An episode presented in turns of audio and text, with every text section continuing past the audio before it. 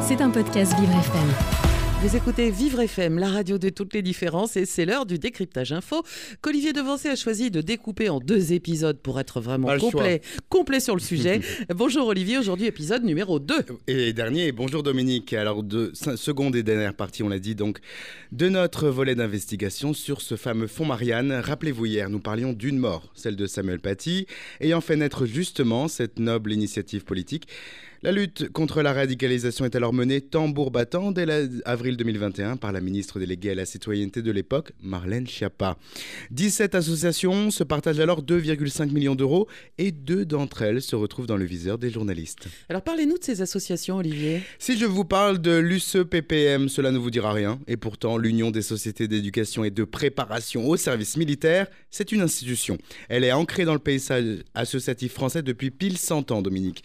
Sa mission semble d'ailleurs très éloignée de l'appel d'offres lancé par le Fonds Marianne. Et pourtant, 355 000 euros lui sont donc alloués pour créer des vidéos.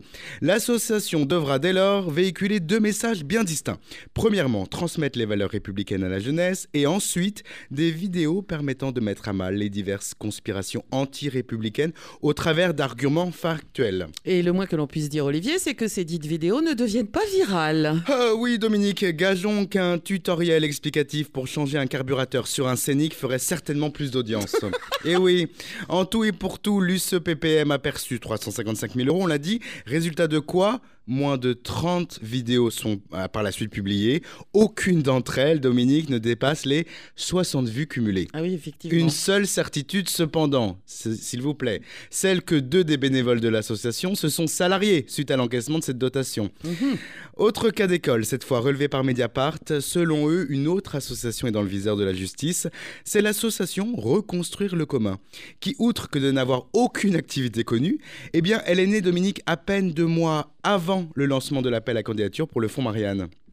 Comme si elle n'avait pour vocation de naître qu'avec et grâce, à ce fonds. 300 000 euros lui sont attribués. Résultat des courses 57 vidéos sur YouTube entre janvier et août 2022. Et ces vidéos n'ont qu'un seul point commun. Il est d'ailleurs très loin de la défense des valeurs républicaines chez les jeunes. Toutes ces vidéos, Dominique, toutes attaquent frontalement les adversaires politiques du président Macron. Mathilde Panot ou la maire de Paris, euh, Anne Hidalgo, ont toutes deux d'ailleurs porté plainte contre X pour ce motif. Alors, qu'une entité ne respecte pas le cahier des charges pour lequel celle-ci est payée est déjà en soi une forme de délit. Mais que de primes, ce- que ce soit de l'argent public qui serve à créer et à produire du contenu, fait pour influencer donc le résultat d'une élection, eh bien, cela c'est tout bonnement hors la loi. Et c'est à ce moment précis que le clan familial de Samuel Paty intervient Olivier. Début avril dernier, la famille du professeur sort du silence. Cela fait suite aux, aux publications dans la presse des premières conclusions d'enquête d'enquête que je vous ai citées donc. Outre que de bafouer la mémoire de Samuel Paty, ce scandale est aussi malvenu qu'il est mystérieux. C'est donc en ce sens que maître Virginie Leroy, avocate de la famille, décide de saisir la justice. Nous sommes le 14 avril dernier et cette date marque un tournant pour le fonds Marianne. Dorénavant, celui-ci est marqué au fer rouge comme étant supposément un exemple de détournement de fonds publics. Et dans la sphère politique, Olivier, quelles sont les réactions? Unanime, unanime Dominique. du côté de la maire de Paris, Anne Hidalgo, elle passe à l'action.